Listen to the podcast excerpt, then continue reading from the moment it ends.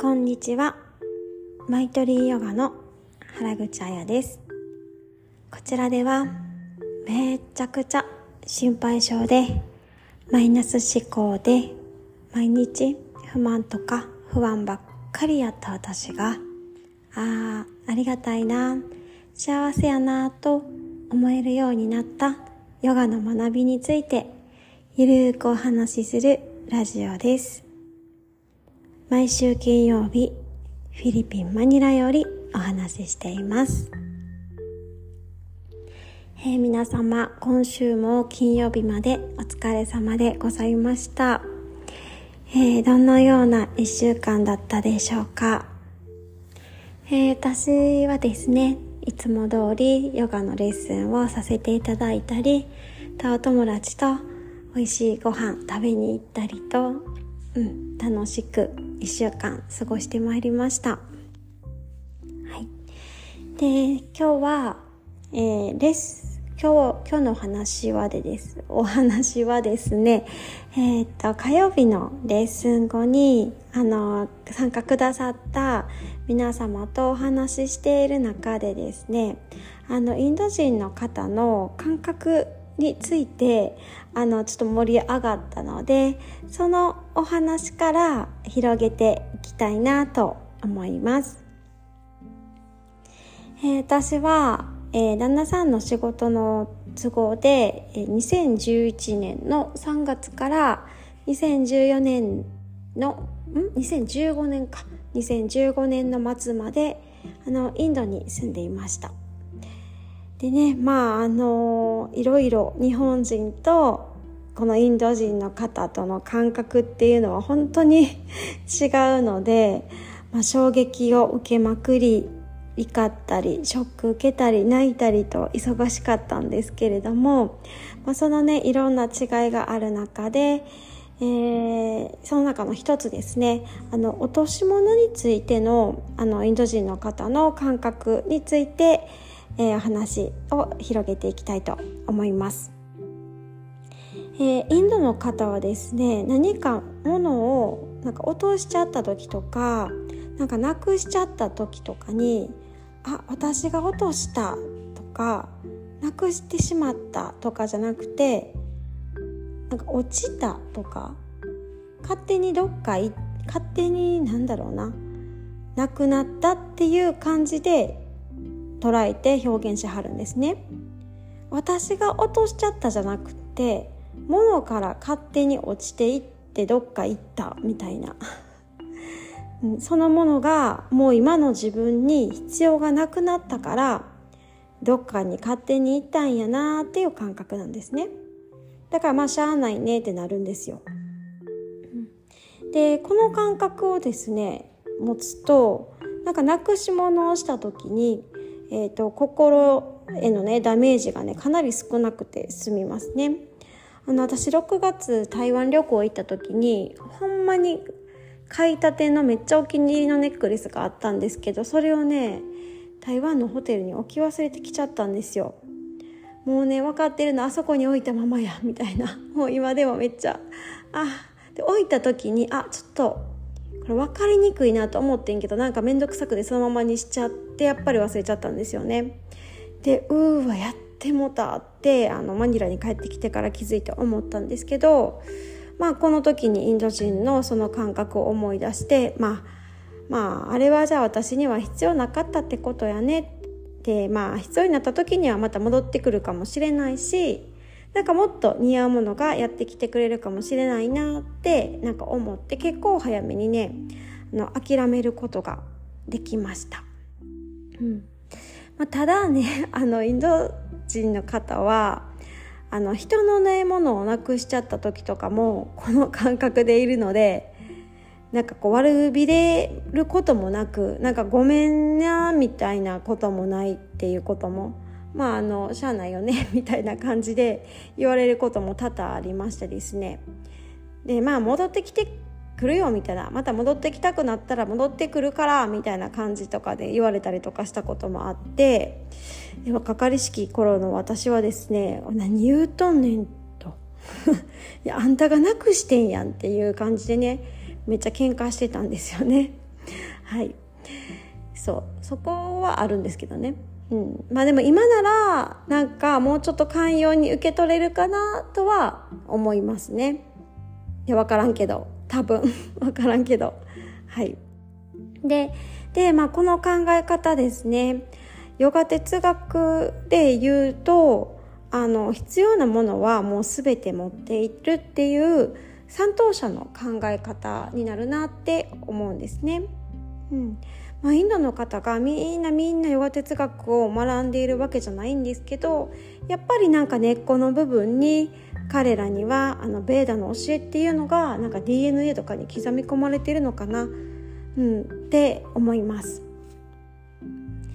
必要なものはもう揃っているのだから自分の元から離れていったものはあのいったものはないとかなくなってしまったものっていうのはまあ今の自分には必要のないものなんですよね。だからそれを追いかけるみたいなことしても、まあ、それはただのもうエネルギーの無駄遣いでしかないんですよね。でこの必要なものっていうとなんかね自分にとって嬉しいことだけみたいな感じで思いがちなんですけどここで言うそれはねあの嫌だなって感じることも入るんですね。あこれは起きてほしくなかったなっていう事柄とか病気とかもね今の自分に必要だからあるんですよね。うん、でもそう思うとなんかいろんなことを悔しがったりとか反省して自分を否定したり、まあ、怒ったりっていうこともなくなるなと思います。まあ、例えば楽しみにしてたランチが子供の発熱で行けなくなったとしても、まあ、そのランチには行かずにね子供といることが今の私に必要だから起きたって思えば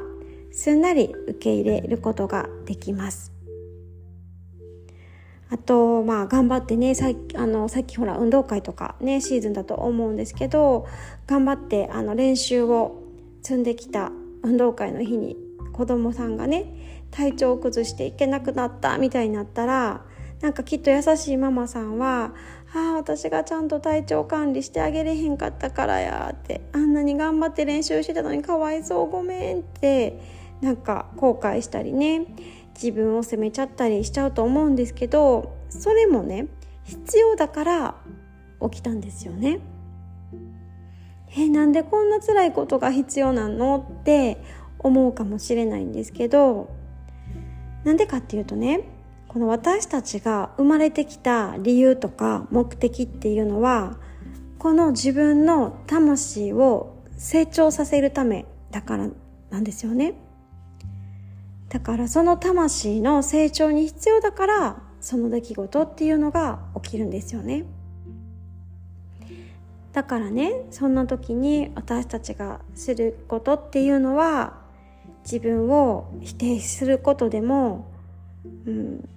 後悔することでもなくじゃあここからの学びは何かなっていう視点で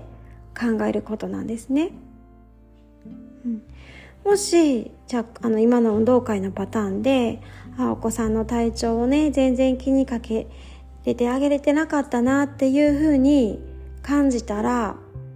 んなんか私、なんか最近仕事とか自分のことでいっぱいいっぱいになりすぎてたかなとか、そういう感じで、なんか、そういうことをね、学ぶために起きたのだろうし、いや、それは万全にやってきたよって。もうめちゃくちゃ子供のこと気にかけてやってきたのにこんなこと起きたんですよっていう場合やったらね、まあ、運動会に出れずお家で家族で過ごす時間がきっと必要だったっていうことなんですよ。うん、まあねそんな時はね大抵あなんか休みになってよかったねって後々なるパターンがめちゃくちゃ多いですね。うん、でママだけじゃなくってお子さんもねうわもうめっちゃ悔しい出たかったのに体調崩しちゃったもう悔しいっていう思いからじゃあ来年は絶対に体調崩さないよ崩さないぞって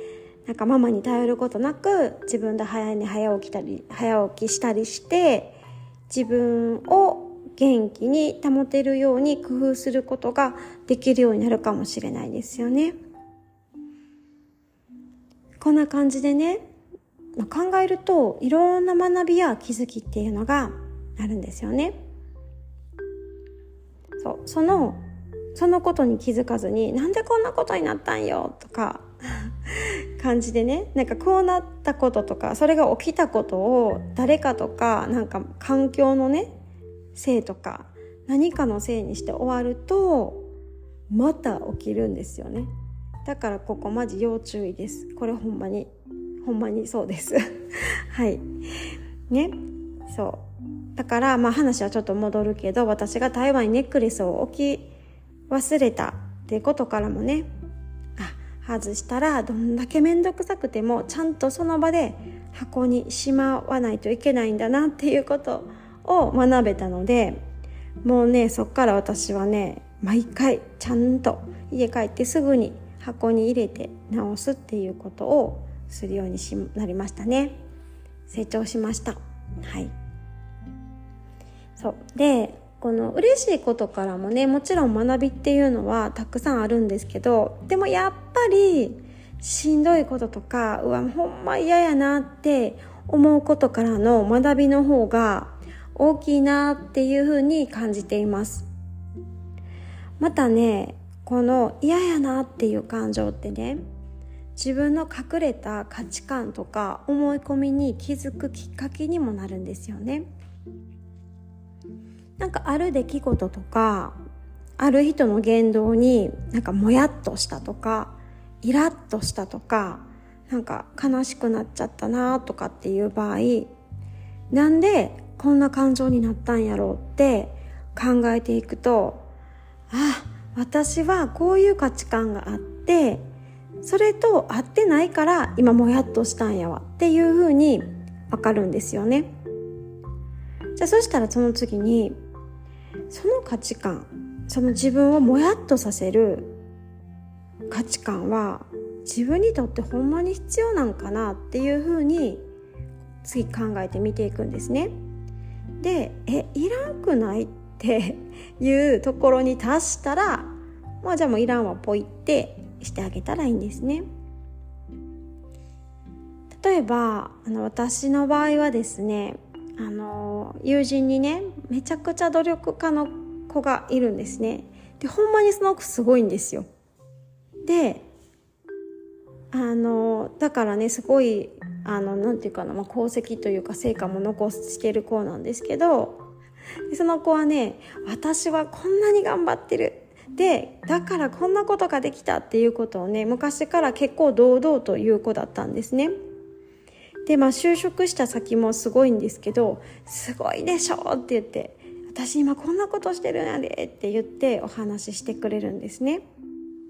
で、まあ、SNS がはじあの流行りだしてからはそこでもそのようなことを結構あの投稿してはってですね。ほんまにすごいなっていう気持ちもありつつどっかでいやここまで自分のことすごいとか偉いって公表できるってなんかそれももうすげえなみたいな。なんかちょっと若干ディスるじゃないけど。いやなんか私にえー、まあまあすごいけどみたいななんかちょっともやっとざわっとするとこが私ね実はあったんですよね。でもなんでこれこんな感情が出てきちゃうんやろうなって考えた時にあることを思い出したんですよね。まだね小さい頃私がまだ小学生の頃ですね。多分低学年ぐらいの時に、まあ、仲良かったお友達のね、まあ、M ちゃんっていう子がいたんですね。でその子もまたようできる子やったんですよ。で M ちゃんはいつも私はこんなこともあんなこともできるっていうふうにうちに遊びに来た時に話してやってまあねその頃の私純粋無垢な私はえすごいなーっていうふうにもうほんまに尊敬してたんですよ。でもある時あの M ちゃんが帰った後にねうちのお母さんが「M ちゃんってほんま自慢しいやな」って「まあなあの子のママもなよう自慢しはんねん。だからやな」みたいな感じでなんかこうまるで自慢することが悪かのようにまあ言っててね。でそこであなんか自分自慢とかなんか自分をすごいってなんか思ったりなんか言ったりすることってああかんことなんやっていうふうに私は思ったんですよ。うん、まあうちのね母にかかわらずきっと日本人ってなんか謙遜こそが美徳みたいなところがあるし少なからずみんなそんな気持ちってあると思います。でもほんまにそうですかね。私はですねあの大学の時はねスペイン語学科だったんですねであのスペインに留学してきた時があったんですけどそこのねホストファミリーのパパってほんまに奥さんとか家族のことを褒めるんですよ。まあ、アナっていう、ままえーと、お母さんだったんですけどもううちのアナのご飯美味しいやろもうスペイン一やでみたいな感じでも食べてる横で言ったりとかもううちのママはほんま綺麗やろみたいな感じで。とかもううちの娘はもうほんまにいい子やからもう旦那もええやつええやつ連れてきてみたいな感じで もう褒めたたえるんですよ。もちろん自分のこともね。もうめちゃくちゃ気持ちいいですよ。もうそこまで行くとね。うん。で日本人ってあの自分から言うことはもちろん他人に家族を褒められたとしてもいやいやもう全然全然とかいやでもねこんなとこあるんですよ家ではこんなんなんですよみたいな感じでなんか逆に落として話したりするけどそれって日本人の価値観なだけで海外ではもうそんなこと全然ないんですよね。そうであもうそれにね気づいてですねあなんかでもスペインのパパとかママとかめっちゃ幸せそうやったよなって思ったしで私そのパパとかママに対してね自分の家族とか自分のことを褒めたたえたり自慢するパパとかママのことをなんかモヤモヤする感情で見たりとかで全然なかったなって思ったら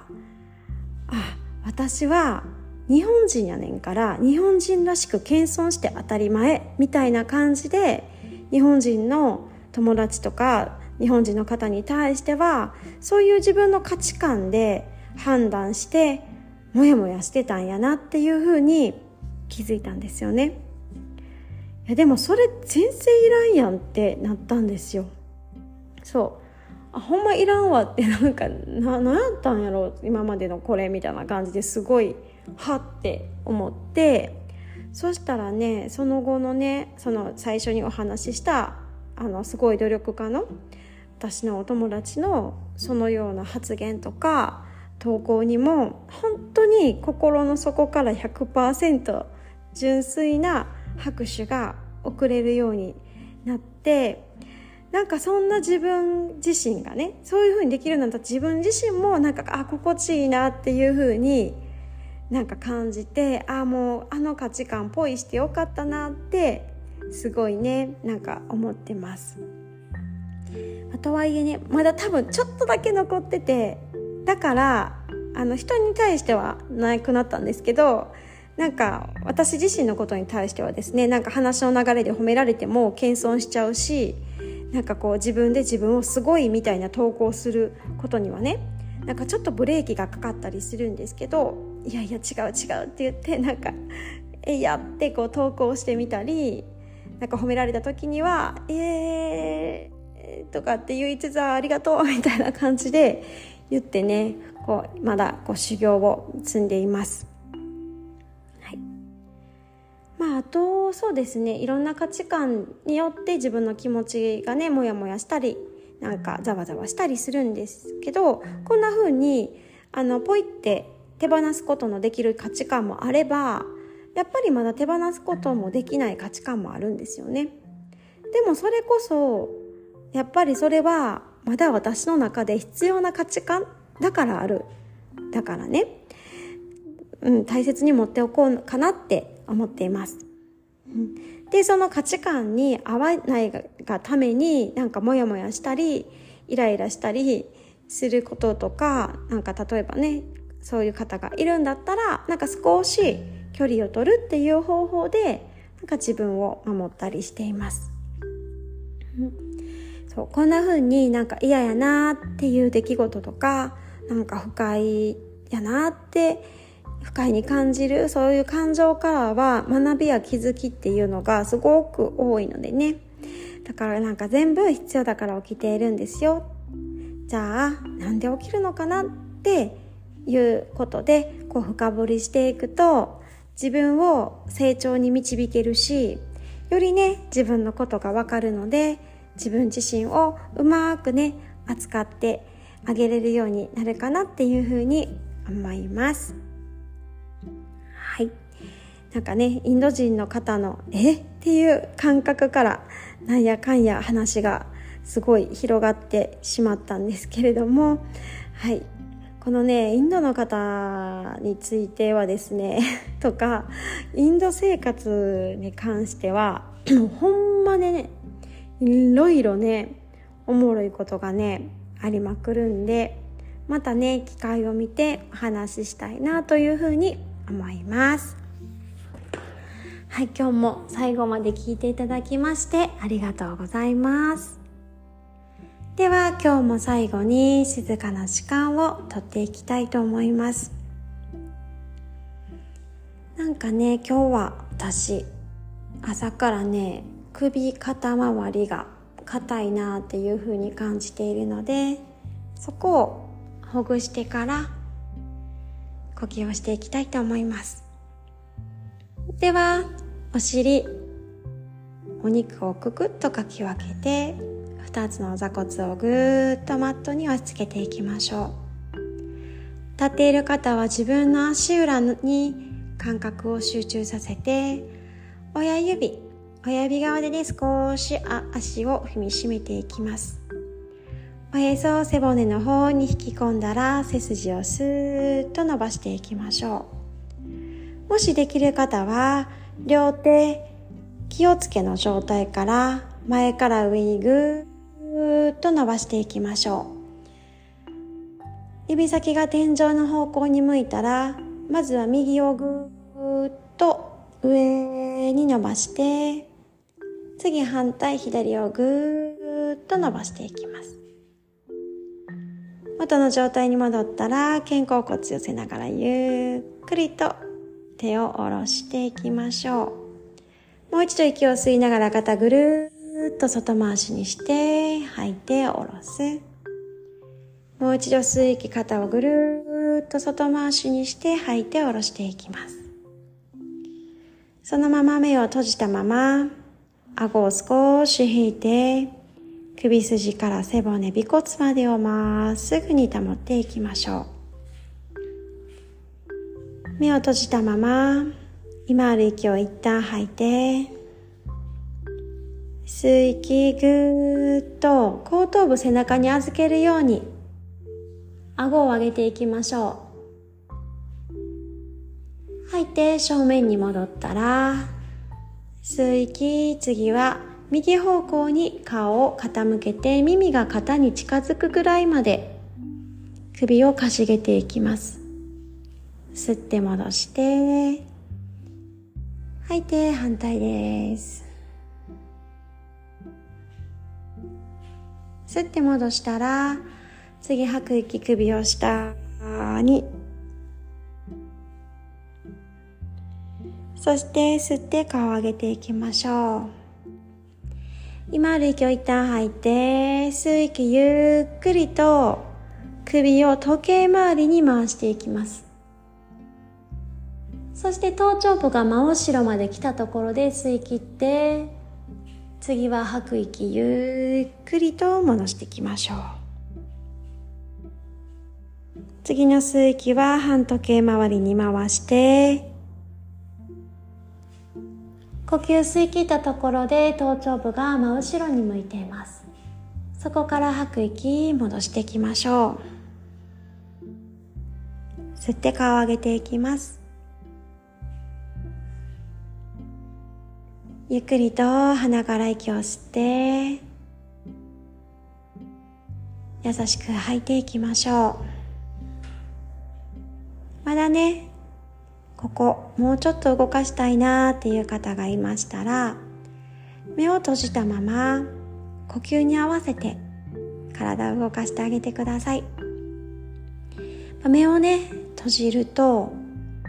見るっていう感覚器官が閉じられるのでねより一層他の感覚が研ぎ澄まされていろんなね自分の体の繊細な変化とかまたは滞りとかねそういうことに気づきやすくなります。ぜひぜひしんどいなと思った時やってみてくださいね。はいでは今日も最後までお付き合いいただきましてありがとうございました。素敵な金曜日そして週末をお過ごしください。ありがとうございます。